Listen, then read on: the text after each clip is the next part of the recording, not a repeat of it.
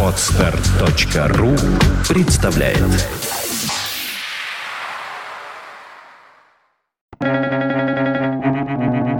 Свободное радио Компьюлента. Убивать эстетов, понятно, лучше всего дорогими предметами искусства, чтобы, испуская дух, они возмущались таким светотатством. Генрих Бёль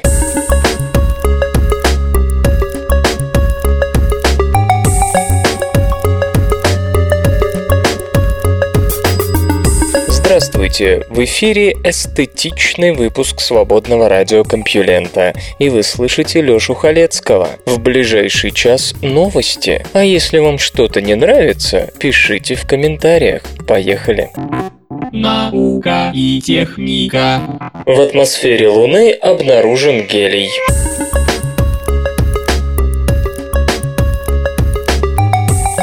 Помощью спектрометра LAMP, установленного на борту Lunar Reconnaissance Orbiter, ученые выполнили первые наблюдения спектра благородного газа гелия в разреженной атмосфере Луны.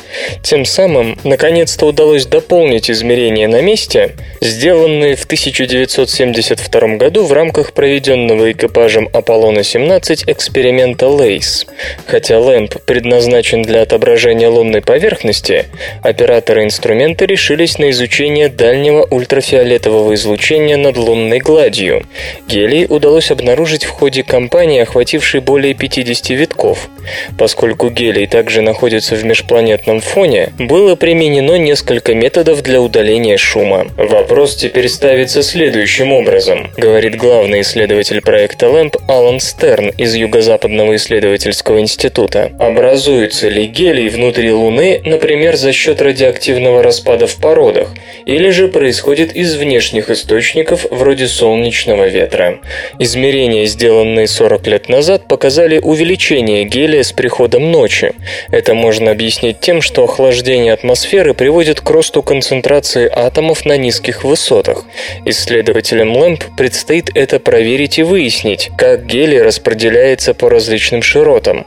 LACE обнаружил на поверхности Луны еще и аргон. Спектрометру будет труднее увидеть это этот благородный газ, но он попытается.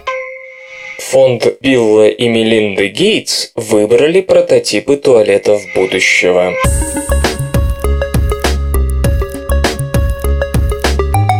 Туалет на солнечных батареях, который превращает мочу и кал в водород и электричество, получил гран-при 100 тысяч долларов конкурса, проводившегося при поддержке фонда Билла и Мелинды Гейтс.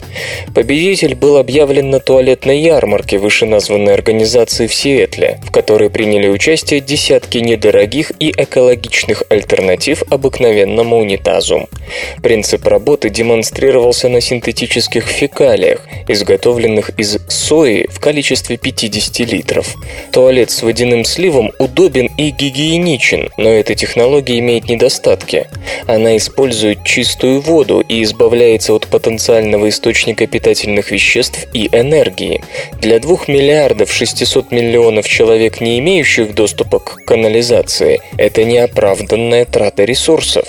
Поэтому год назад господин Гейтс предоставил финансирование восьми проектам по изобретению такого такого туалета, эксплуатация которого будет обходиться всего в 5 центов в день, но при этом он будет восстанавливать соль, воду, питательные вещества и энергию. Лучше всех с задачей справились Майкл Хоффман из Калифорнийского технологического института и его коллеги, которые приспособили солнечную энергию для запуска электрохимического реактора, расщепляющего человеческие отходы для производства водорода. Газ может храниться и использоваться для работы реактора в ночное время и пасмурные дни. 60 тысяч долларов и диплом за второе место у Сахайла Хана из Университета Лавборо, Великобритания. Он и его коллеги разработали туалет, который преобразует наши отходы в биологический древесный уголь, его можно жечь, и чистую воду. 40 тысяч долларов за третье место ушли к Ю Лин Чен из Университета Торонто, Канада, и ее коллегам, туалет которых обезвоживает и химически сжигает твердые отходы, дезинфицируя их за 24 часа. Туве Ларсон из Института водных исследований ЭЭВАГ, Швейцария, Харальд Грюндел из студии ЭОС, Австрия, и их коллеги получили специальный приз в 40 тысяч долларов за выдающийся дизайн пользовательского интерфейса туалета. По словам Карла Хенсмана, отвечавшего за конкурс, решение об особой премии было принято в последний момент. Просто судьи впечатлились конструкцией, которая выглядела очень дорого, но по-прежнему подходила под критерии конкурса. Привлекательный экстерьер – немаловажный фактор, подчеркивает господин Хенсман. Так что это дизайнерское решение имело бы смысл сочетать с эффективными техническими подходами других команд. В конструкции туалета используется ножной насос, с помощью которого вода возвращается в систему, и прозрачная труба, сквозь которую видно, как чистая вода наполняет бачок. Господин Хэнсман отмечает, что все восемь участников просят еще денег для дальнейшего развития своих идей. Цель проекта – получить к 2015 году готовое к широкомасштабным испытаниям устройство. В английском толковом словаре Merriam-Webster пополнение.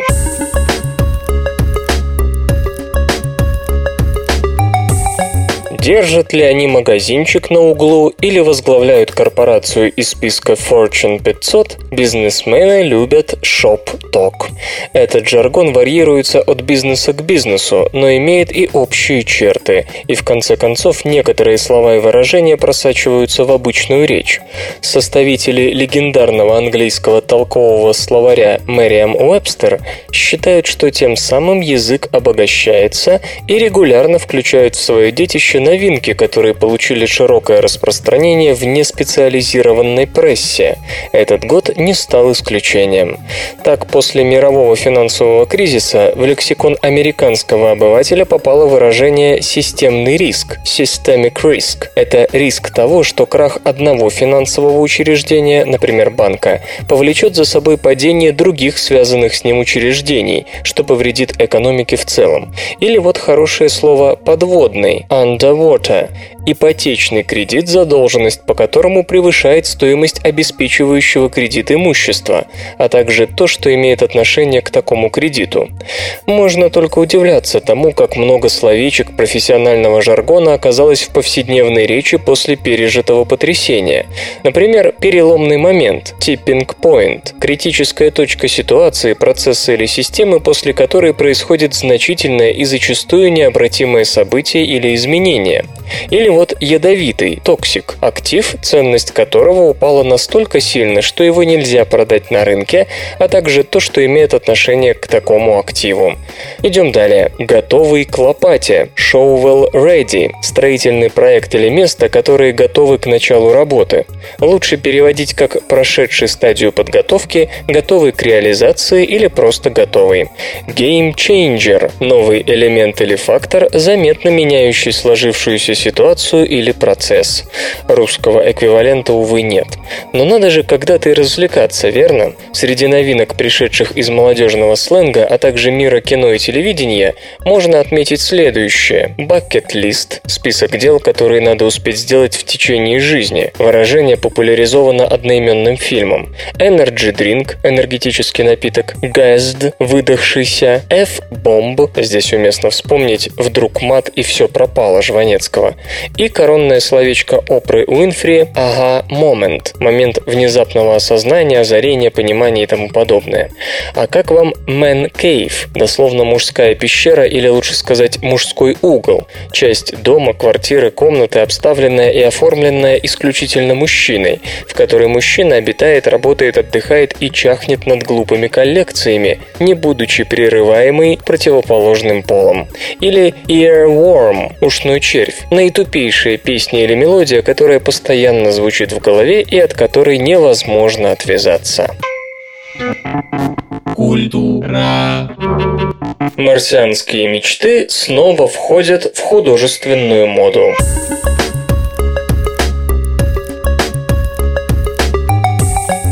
Успешная посадка марсохода Curiosity вдохновила многих на мечты о первых людях на Красной планете. Но, скорее всего, никто не додумался до того, что изобразили американские художники Николас Кан и Ричард Селесник. Они соединили снимки реального марсианского ландшафта и подходящие к случаю земные пейзажи с фигурами двух стоических женщин, которые взбираются на скалы, гуляют среди развалин, изучают образцы технологий далекого прошлого и рожают детей, не покидая скафандров. На Земле фотографии делались в регионе Пирамид Лейк в штате Невада, а песчаные дюны и красные скалы были найдены на юге штата Юта. Что касается фантастической части композиции, то очевидными вдохновителями художников стали полотна мастеров романтического искусства и милый киномусор вроде Барбареллы, снимавшийся в годы предыдущего всплеска поп-культурного интереса к иным планетам. Авторы поясняют также, что в их головах возник примерно следующий ряд ассоциаций. Марс, Древний Рим, руины, бренность всего сущего, одиночество души в безбрежной пустоте пространства и времени. Вдохновение Вдохновение рождалось и при мыслях о том, что где-то в далеком мире работают крошечные роверы, совсем одни. Женские фигурки – это не только образ потерянной души, но и надежда на возрождение. Называется все это «Марс в море песочных часов». Море песочных часов – это первоначальное название щитового вулкана, который сейчас известен как Большой Сырт. Дело в том, что в 1659 году его и впрямь ошибочно приняли за море. Кстати, художники остановились на этом названии не только из-за элегантного указания на идею подборки, но и в связи с тем, что это была самая первая часть ландшафта, которую удалось разглядеть человечеству на другой планете. Насладиться фотографиями можно, естественно, на странице этой новости на сайте compulenta.ru. Софт и безопасность. Готовится высокоэффективный стандарт сжатия видео.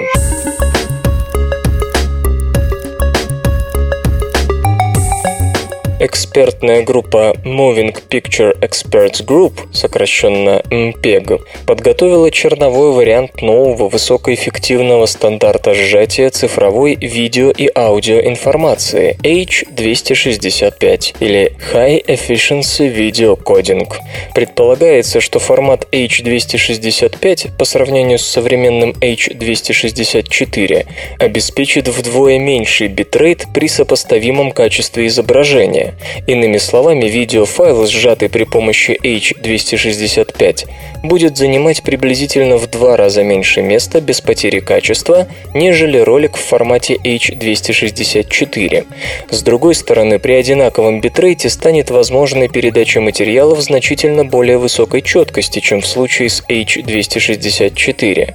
Ожидается, что появление нового стандарта позволит снизить нагрузку на каналы связи, прежде всего мобильные, операторы, не расширяя существующую инфраструктуру, смогут запустить новые сервисы потоковой трансляции видео и медиаканалы. Коммерческое использование нового формата сжатия, по всей видимости, начнется в 2013 -м.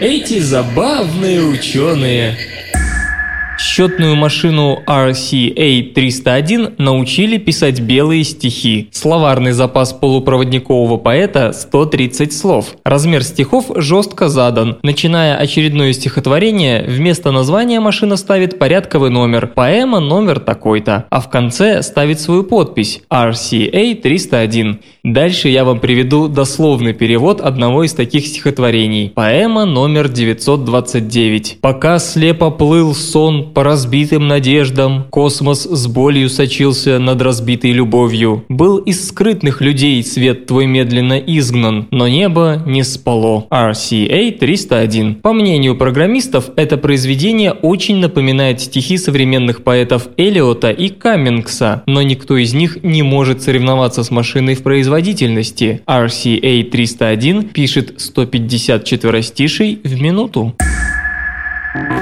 Наука и техника. Шимпанзе недоступна честность.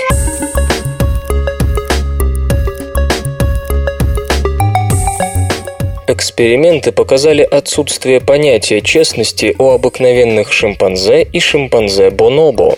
Из всех приматов лишь человеку свойственно понятие честности. К такому выводу пришли зоологи из колледжа Королевы Марии, Великобритания, экспериментировавшие с обычными шимпанзе и шимпанзе бонобо.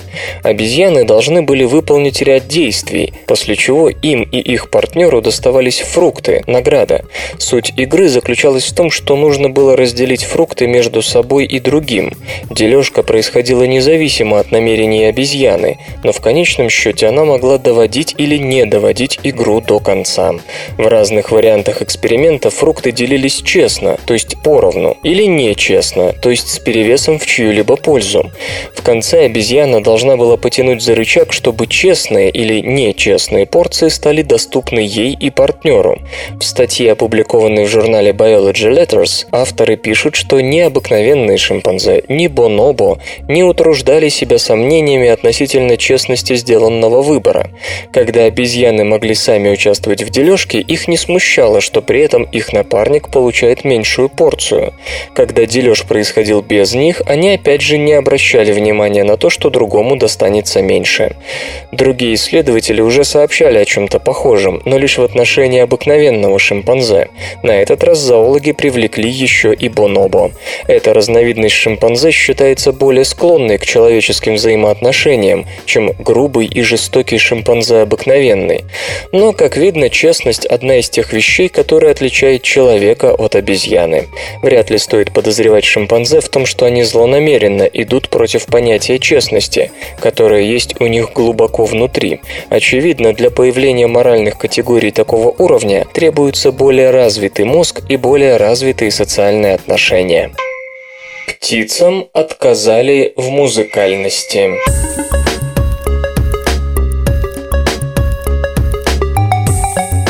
Мы привыкли высоко ценить музыкальность птиц, но холодная статистика говорит о том, что это иллюзия. Нам кажется, что птичьи песни напоминают человеческие. Можно выделить четкие тона и даже ноты, повторяющиеся музыкальные фразы. Иными словами, они вроде бы организованы точно так же, как человеческая музыка.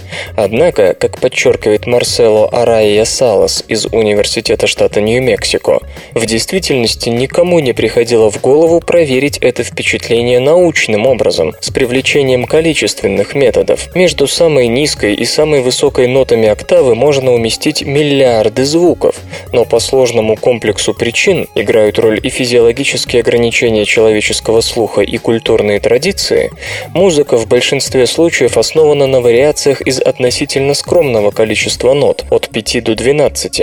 Например, рояль с его 88 клавишами настроен так, что каждая октава разделена на 12 равных интервалов, полутонов, которые формируют 12-нотный хроматический ряд, лежащий в основе большей части западной музыки. Среди других примеров можно назвать 7 нот диатонического ряда, а также пентатонику древнегреческой лиры и современного гитарного рифа. В отличие от фортепиано, люди и птицы способны на плавный переход между нотами, когда равномерность интервалов не соблюдается. По большей части, однако, мы не называем подобные звуки музыкой. В джазе разрешается прибегнуть к такому эффекту, но в остальном ноты, которые берет вокалист, вписываются в узнаваемый музыкальный ряд. Дабы выяснить, поддерживают ли птицы стабильные отношения между нотами, господин Арайя Салас разработал статистический тест, который измеряет, насколько часто последовательные ноты в птичьих трелях соответствуют музыкальным гаммам. За весь пернатый мир пришлось 20 крапивнику, микрокеркулус Ус филомела, который обитает в Центральной Америке и обладает, как говорят, удивительным талантом.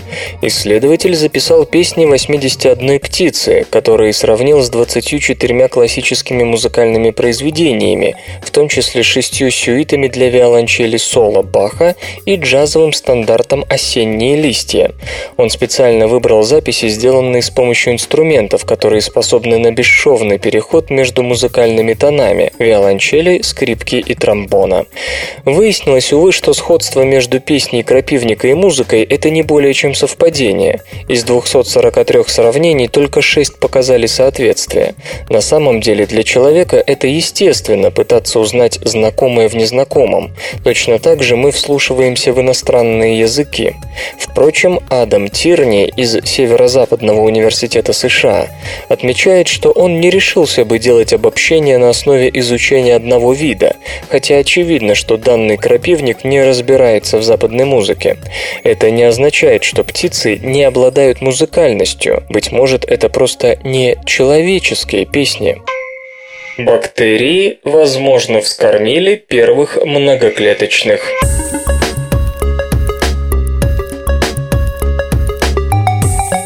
Простейшие хаонофлагеллаты, которые, как полагают, стоят на грани между одноклеточностью и многоклеточностью, образуют зародышеобразные колонии только с помощью бактериального липида, который получают из съеденных бактерий.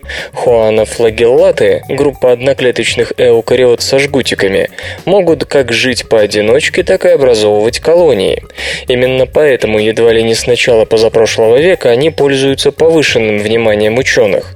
По мнению многих, эти простейшие должны помочь раскрыть тайну перехода от одноклеточных форм жизни к многоклеточным. Колонии хаонофлагеллат образуются подобно делящемуся зародушу. Новые дочерние клетки не отрываются друг от друга и не уходят в свободное плавание, а остаются соединенными. Кроме того, в последнее время в геноме у хаонофлагеллат нашли ряд генов, которые сближает их с истинным истинно многоклеточными организмами. Однако до сих пор ученым с большим трудом удавалось вызвать образование колоний у этих простейших в лабораторных условиях. Исследователи из Калифорнийского университета в Беркли нашли неожиданный компонент, который помогает клеткам хаана-флагеллат оставаться вместе после деления. Оказалось, что становиться многоклеточными им помогают бактерии, которых хаана-флагеллаты едят. Ученые обратили внимание на то, что после обработки обработки антимикробными реагентами, ханофлагеллаты вообще теряли способность формировать колонии.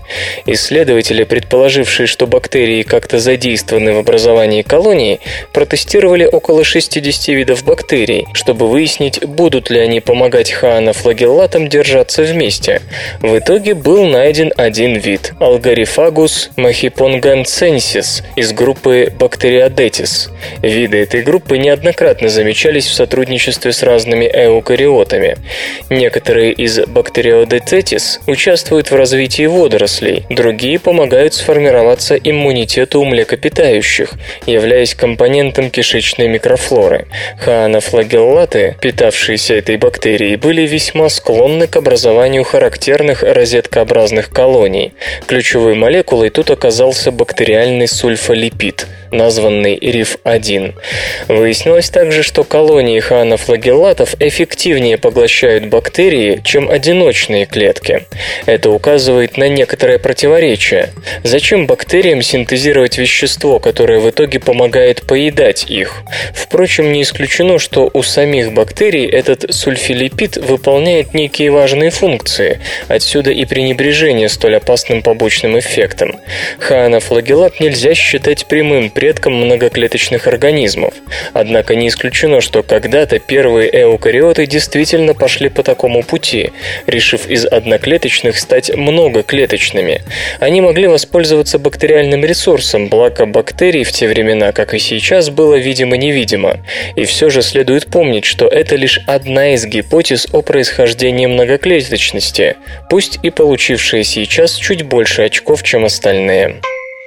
Здоровье океана оценили на 60 баллов из 100.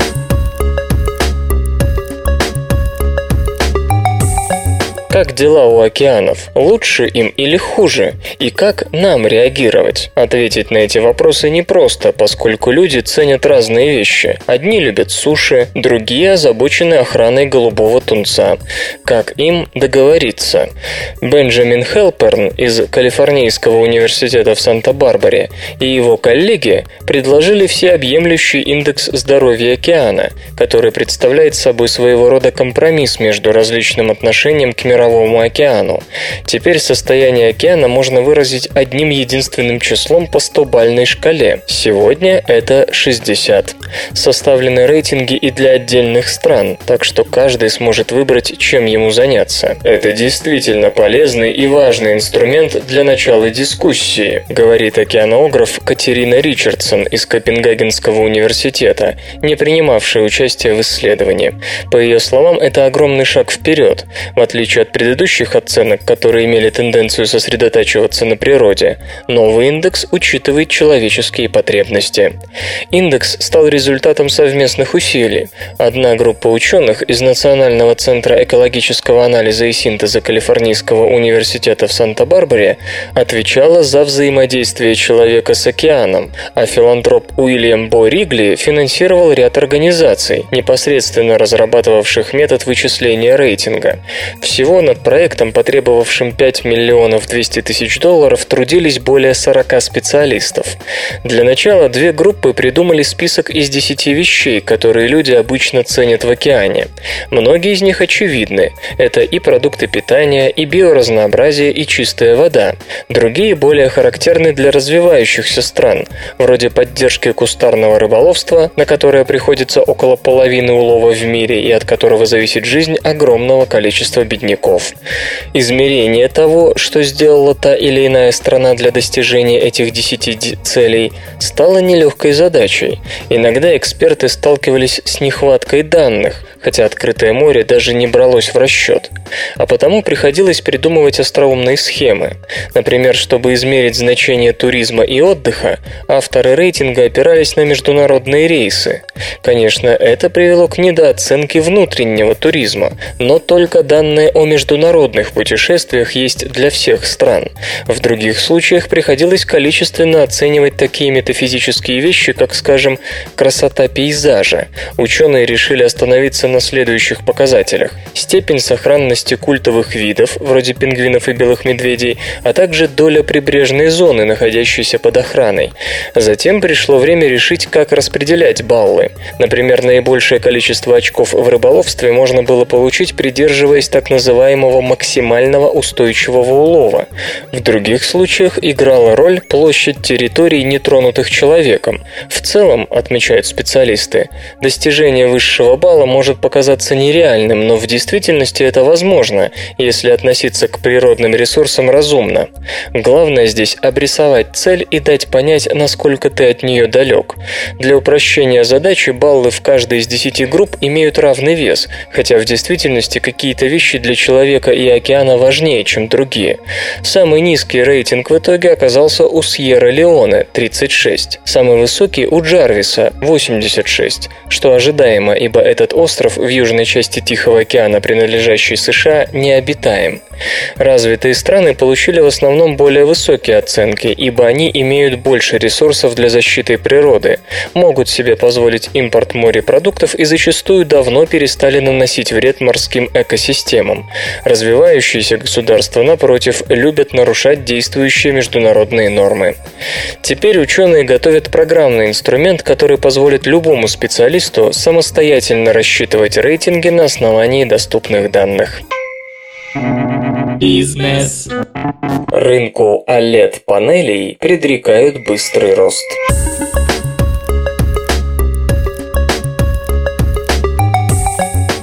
Аналитики из компании Display Search полагают, что объем рынка панелей на органических светодиодах OLED к концу десятилетия может вырасти более чем в 10 раз. OLED-панели обладают рядом достоинств по сравнению с традиционными жидкокристаллическими экранами. Органические светодиоды самостоятельно излучают свет, а значит не нуждаются в подсветке. OLED-дисплеи характеризуются небольшой толщиной и маленьким временем отклика. Правда, пока себестоимость их производства остается довольно высокой. В 2011 по оценкам, объем рынка OLED-дисплеев в денежном выражении подобрался к 4 миллиардам долларов. К 2019, как ожидается, продажи могут достичь 44 миллиардов. Сейчас усилия производителей направлены преимущественно на выпуск OLED-экранов небольшого размера для смартфонов, карманных игровых консолей и иных мобильных устройств. В 2011 было реализовано около 19 миллионов панелей на органических светодиодах с диагональю менее 5 дюймов. В текущем году, по прогнозам, может быть поставлено до 150 миллионов таких экранов. Напомню также, что в ближайшее время LG и Samsung начнут продажи самых больших в мире OLED-телевизоров. Диагональ панелей составляет 55 дюймов. Музычный перапынок.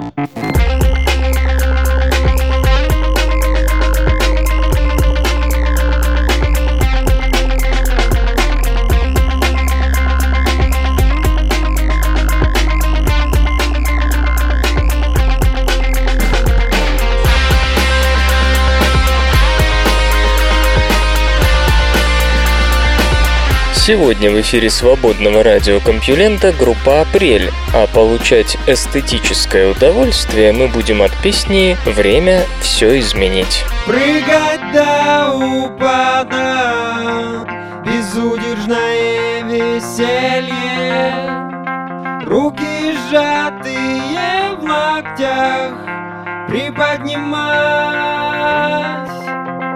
Срывать одежду, Cão d'água.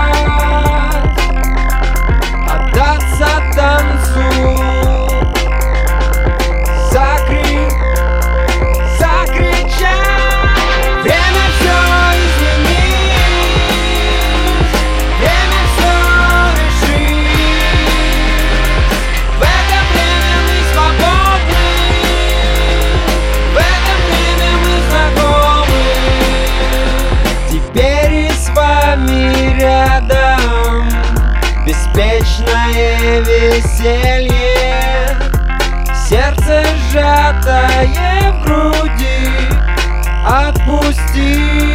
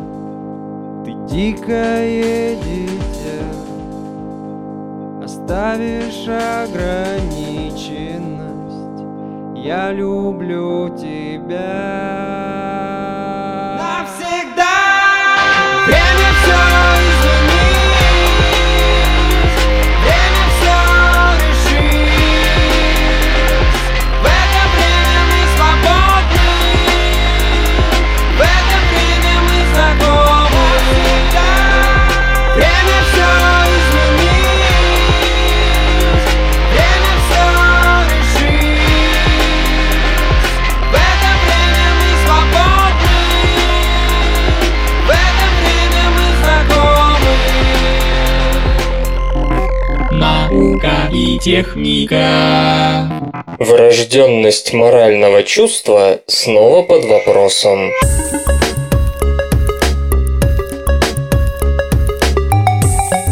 Психологи оспорили сенсационные данные 2007 года о том, что младенцы могут поступать в соответствии с моральными представлениями. В 2007 году психологи из Еля, США, показали, что 6 и 10-месячные младенцы могут оценивать людей по тому, как они ведут себя по отношению к другим. Ученые утверждали, что младенцы тянутся к тем, кто помогает другим, и стараются не общаться с теми, чьи действия приносили вред окружающим. Иными словами, у маленьких детей обнаружили способность к моральным суждениям, врожденный нравственный закон. Это было опубликовано в Nature и вызвало сенсацию. Эксперимент заключался в следующем. Детям показывали куклу, которая старалась забраться на холм. Потом появлялась вторая кукла, которая либо помогала первой, либо пыталась спихнуть ее вниз. После этого ребенку предлагали выбрать того или иного персонажа, и, как оказалось, дети предпочитали того, что помогал. В сюжете участвовала и третья кукла, которая и не мешала, и не помогала. В этом случае дети предпочитали играть с помощником, если им нужно было выбрать между помогающей куклой и нейтральной, и с нейтральной куклой, если им нужно было выбирать между ней и плохой, мешавшей куклой. В статье, опубликованной на днях на сайте PLOS ONE, исследователи из Новозеландского университета Отаго подвергают результаты 2007 года сомнению.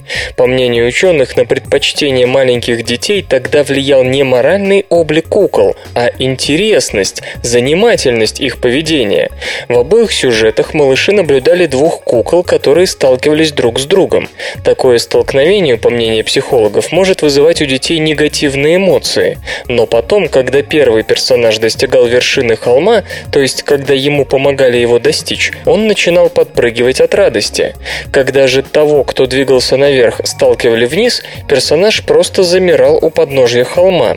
Иными словами, дети получали удовольствие, наблюдая, как подпрыгивает от радости кукольный персонаж, который достиг своей цели. Проверить гипотезу было проще простого, нужно было всего лишь заставить того, кто оказался внизу, резво попрыгать, а того, что оказался наверху, замереть на месте. Когда детям показали соответствующее видео, стало ясно, что говорить о врожденном моральном выборе пока что рано.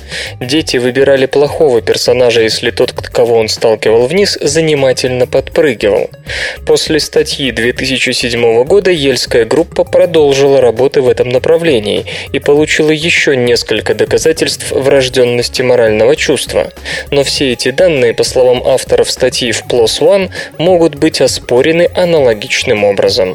Замечу, что это вовсе не говорит об отсутствии моральных представлений у младенцев, но пока психологи не смогут отличить у маленьких детей моральный выбор от простой ассоциативной вкусовщины, эта любопытная проблема останется нерешенной. Как работает мусороуборочная система мозга?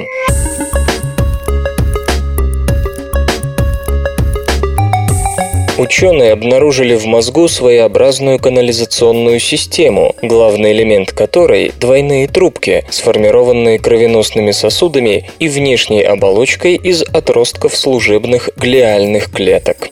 Каждый орган нашего тела производит биохимические отходы, и головной мозг тут не исключение. Но в отличие от остального тела, мозг лишен лимфатических сосудов, которые как раз и работают фильтрами и мусорщиками, вывозящими молекулярные отходы отходы. Довольно долго ученые гадали, что за мусороочистительная система работает в мозгу. В 80-х родилось предположение, что тут задействована спинномозговая жидкость, которая, как известно, свободно циркулирует между спинномозговым каналом и желудочками мозга. Правда, не было ясности с тем, как она очищает мозг. Если все ограничивалось пассивной диффузией биохимических отходов из нервной ткани в спинномозговую жидкость, то такой механизм должен быть крайне неэффективным. Исследователи из Рочестерского университета США сумели подтвердить гипотезу о спинномозговой жидкости, очищающей мозг. Правда, с одной важной поправкой. Вокруг кровеносных сосудов мозга ученые нашли своеобразные чехлы, оболочки, сформированные из отростков глиальных клеток астроцитов. Выглядит это как трубка в трубке. Эти отростки астроцитов, которые образуют внешнюю трубку, обильно снабжены белками-аквапаринами, перекачивающими омывающую ткани мозга спинномозговую жидкость. Последняя накапливается во внешней трубке и отправляет собранный биохимический мусор в кровеносный сосуд. При этом сама она, благодаря работе астроцитов, находится под небольшим давлением, то есть можно сказать, что она активно промывает мозг с помощью системы вот таких двойных трубок. Систему эту исследователи назвали глимфатической. Г тут от слова глиальный, а статья с подробным ее описанием вышла в журнале журнале Science Translational Medicine. До сих пор исследования на эту тему проводились мертвым материалом, тогда как увидеть эту глимфатическую гидравлику в действии можно только в живом мозге. На этот раз помог двухфотонный лазерный микроскоп, который позволяет исследовать живые ткани. Ученые следили за перемещением флуоресцентного мусора по глимфатической системе в мозге живых мышей. Естественно, когда авторы работы перекрывали эти каналы, начиналось накопление молекулярных отходов, среди которых, что особенно важно, значительную долю занимали амилоидные белки, могущие стать причиной нейродегенеративных заболеваний. По оценкам ученых, без двойных глимфатических трубок мусор из тканей мозга удалялся на 70% медленнее. Здоровый мозг сам по себе вырабатывает амилоидные белки, но обычно они своевременно вымываются из него. Исследователи не исключают, что развитие болезней Альцгеймера, Паркинсона и тому подобных происходит как раз из-за неполадок в мусоропроводе мозга. Без активной очистки нехорошие белки скапливаются до такой концентрации, что начинают формировать знаменитые белковые отложения, отравляющие и убивающие мозг. Новый материал обещает полгода свободы от регулярных инъекций.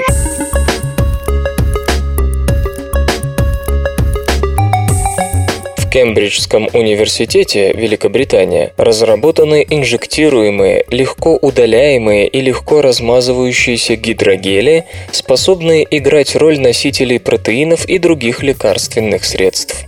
По весу новые гидрогели на 99,5% состоят из воды, а все остальное – целлюлозные полимеры, скрепленные кукурбитурилами, бочкообразными молекулами, которые работают по принципу наручников. Одно из важнейших достоинств достоинств гидрогеля в том, что он долгое время может защищать содержащиеся в нем протеины, и это позволяет им сохранять свою биологическую активность. Более того, само инкорпорирование белков в гидрогель осуществляется при комнатной температуре, что принципиально, когда имеешь дело с легко денатурирующими протеинами. Другим достоинством гидрогелей, разработанных в Кембридже, авторы называют их способность осуществлять постоянный релиз протеинов в течение полугода, что в два раза больше, чем у доступных альтернатив.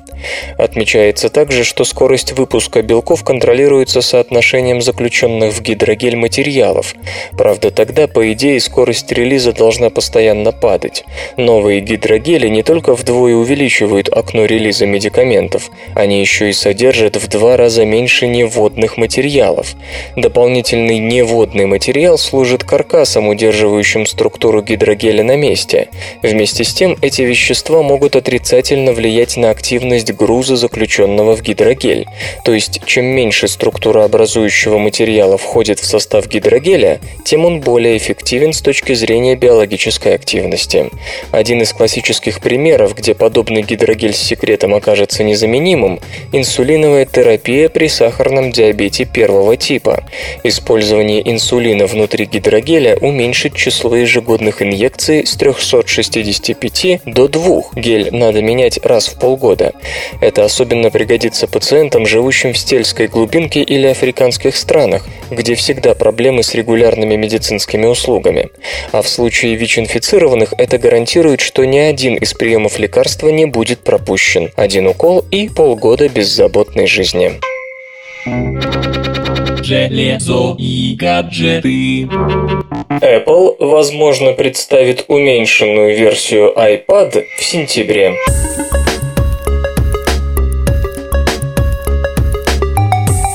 Apple, по сообщениям сетевых источников, 12 сентября может представить не только новую модель iPhone, но и уменьшенную версию планшета iPad. По мнению наблюдателей, устройство, а его называют iPad mini, внешне представляет собой нечто среднее между традиционным 10-дюймовым iPad и карманным плеером iPod Touch. Новинка якобы получит сенсорный дисплей с диагональю 7,85 дюйма. Речь идет об обычном жидкокристаллическом графическом экране, а не о высококачественной панели Retina. Толщина iPad mini может составить 7,2 мм, вес приблизительно 270 граммов.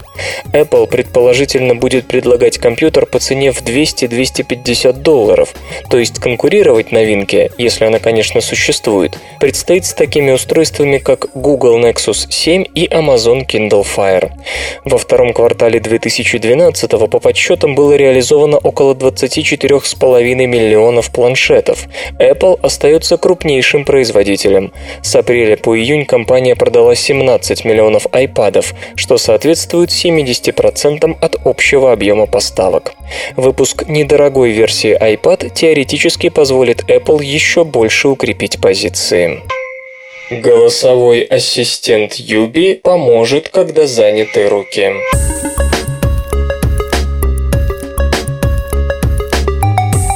Участники проекта Юби намерены организовать производство одноименного голосового помощника для цифрового дома. Юби от слова ubiquitous – вездесущий, представляет собой компактный компьютер на платформе Android 4.1 Jelly Bean, вставляющийся непосредственно в электрическую розетку.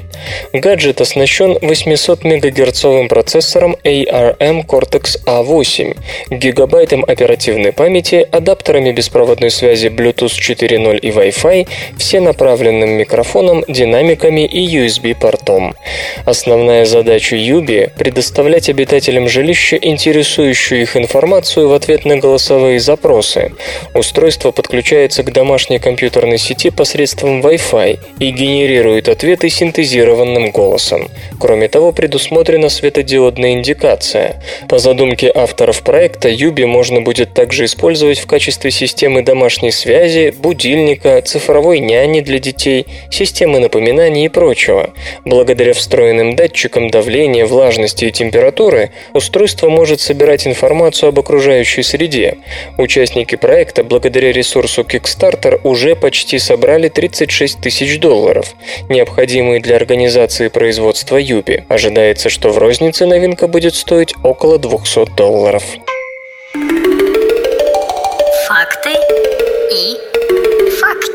Знаете ли вы, что самое большое число хитов номер один принадлежит Элвису Пресли, который с начала рок-эры, с 1955 года, выпустил 18 песен, ставших номер один в американском хит-параде, и 17, занявших первое место в британском хит-параде. Наука и техника. Раскрыта загадка деградации защитных обкладок топливных элементов атомной электростанции.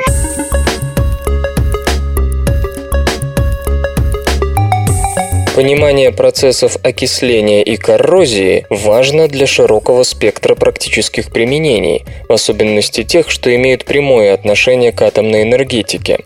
В Институте высокопроизводительных вычислений Сингапур создана модель, позволяющая разобраться в том, каким образом азот вызывает деградацию циркония, материала, широко используемого для изготовления внешних обкладок топливных элементов в ядерных реакторах.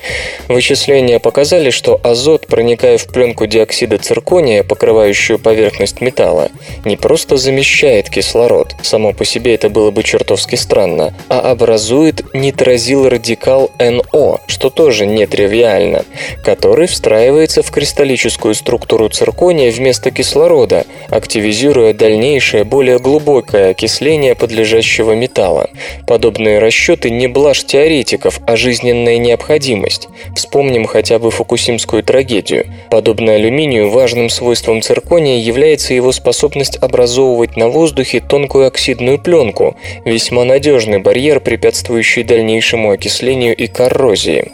Стабильность диоксида циркония в нормальных условиях необычайно высока, но, как теперь стало понятно, при высоких температурах, наблюдающихся при перегреве ядра реактора, она может резко падать, что приводит к потере защитных свойств.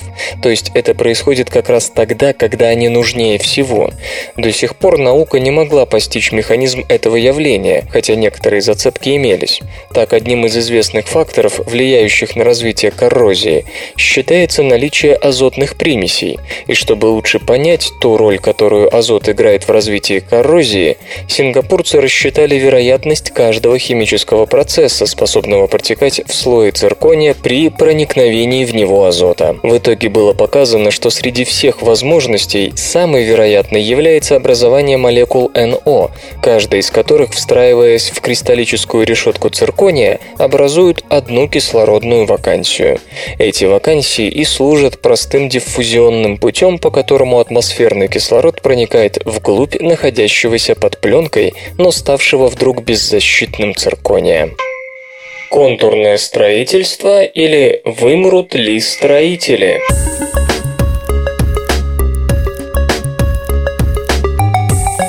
Чем быстрее строительство, тем выше на нем производительность труда. Профессор Берек Хошневис из Университета Южной Калифорнии взялся довести эту прописную истину до логического конца, создав роботизированную систему, способную построить дом без вмешательства человека. Построить, внимание, за сутки.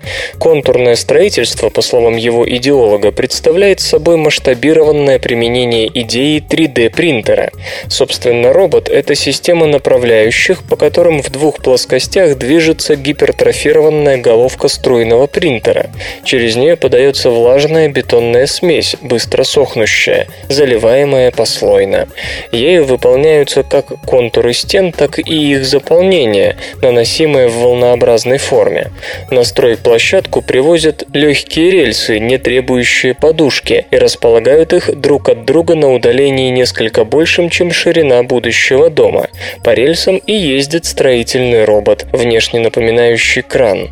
По той же технологии в бетон закладывается арматура, наносятся внутренние стены и перегородки, расставляются балки, укладываются стропильная система и даже кровля с подшивом. Получается, что дома скорее распечатываются, нежели строятся.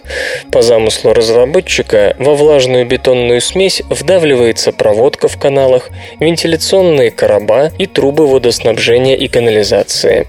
Наиболее эффективным методом применения робота станет строительство им не дома, а сразу улицы, вдоль которой укладываются перемещаемые рельсы.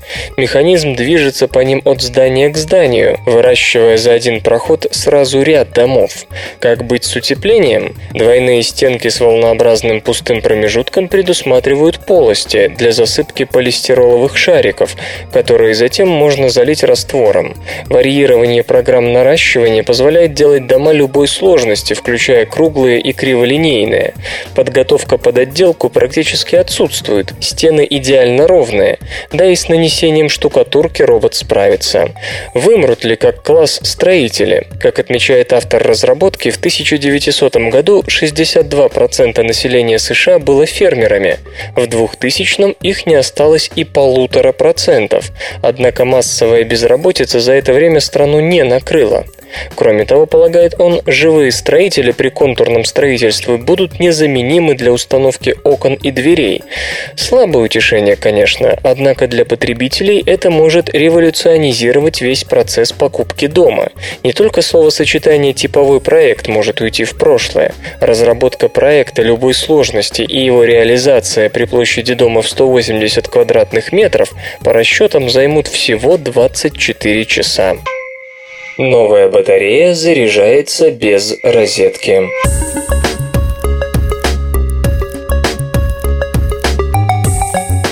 Как бы вы отнеслись к возможности зарядки батареи своего телефона при ее закреплении на подметке ботинка? Этот странный сценарий неожиданно стал явью благодаря усилиям ученых из Технологического института Джорджии. Их источник питания, построенный на основе круглой литиевой батареи размером с монетку, может заряжаться от периодического механического сдавливания. Чтобы добиться этого, авторы разработки заменили проницаемую для ионов полиэтиленовую пленку разделяющую анод и катод в литиевых батарейках, на пленку из пьезоэлектрического поливинил-индитефторида, сокращенно PVDF. При сдавливании части зарядов, обусловленных частичной поляризацией молекул PVDF, оказывается на обеих поверхностях полимерной пленки, создавая пьезоэлектрическое поле, которое притягивает некоторое количество свободных литиевых ионов из традиционного литий-кобальт-О2 катода через литий-фосфор-фтор-6 электролит и далее сквозь мембрану в направлении нанотрубчатого анода из диоксида титана. Это обеспечивает необходимую движущую силу, под действием которой происходит окисление катода, высвобождение все большего числа ионов лития и электронов, которые затем восстанавливают и инкорпорируются в анод. При каждом сдавливании процесс зарядки продолжается до тех пор, пока система не достигнет химического равновесия. Даже Используя для своего источника питания довольно жесткий корпус круглой литиевой батареи, разработчики смогли создать ячейку, которая, зарядившись таким нехитрым образом, питала калькулятор. Интересная задумка. Вопрос лишь в том, как долго конструкция батареи будет терпеть постоянную деформацию. А еще нам любопытно вот что. Не придется ли пройти марафонскую дистанцию, прежде чем батарея зарядится? Создан мазер, работающий при комнатной температуре.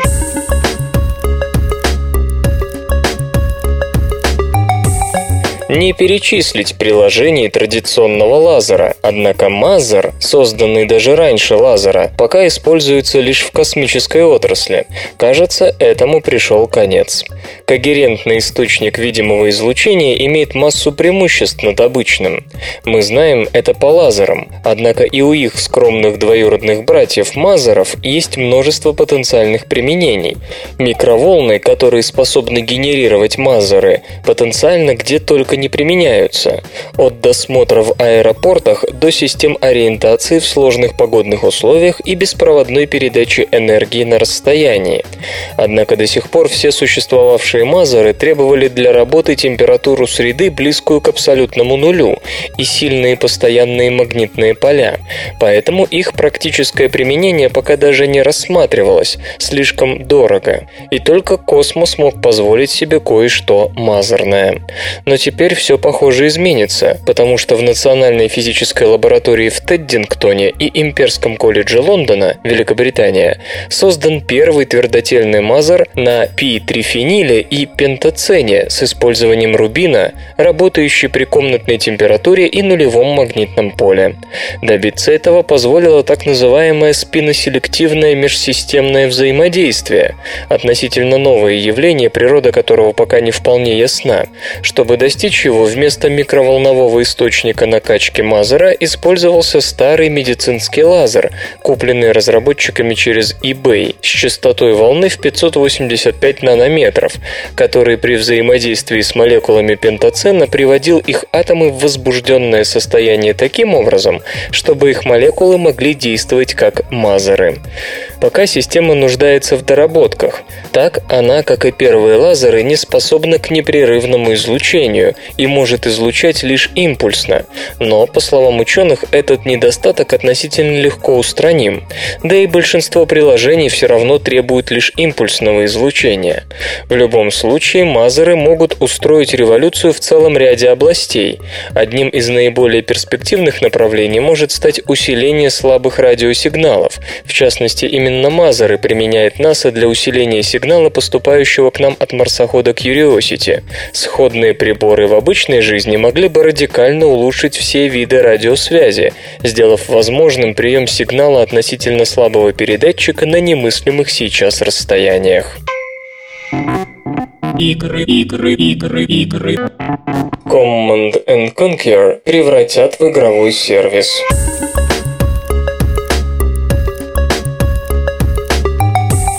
Стратегия в реальном времени Command and Conquer Generals 2 станет условно бесплатной, сообщает Electronic Arts. Вчера выяснилось, что Electronic Arts готовит запуск некой условно-бесплатной сетевой службы, которая объединит все будущие стратегические игры. Новая цифровая платформа будет предоставлять не только игры, но и различные сервисы, к примеру, станет социальной сетью, а откликаться платформа будет на имя, никогда не догадаетесь, Command and Conquer. Запуск намечен на 2013, поддерживаться будут только игры для персональных компьютеров. Generals 2 станет первым проектом, выходящим в представленном сервисе. Издатели заявили, что вслед за этой игрой наступит очередь проектов 3А класса, относящихся к знаменитой серии.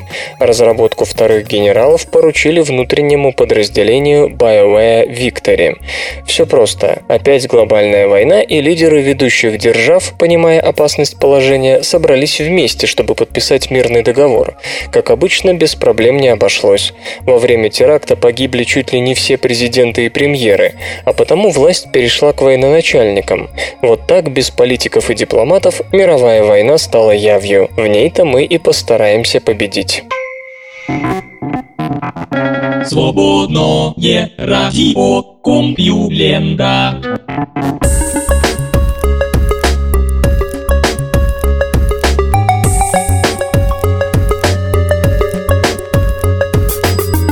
Эстетичный выпуск СРК подошел к концу. Загляните на сайт компьюлента.ру, там новостей еще больше. Ну а меня, Лешу Халецкого, вы обязательно услышите завтра. Обещаю и держите себя в руках. Свободное радио Компьюлента.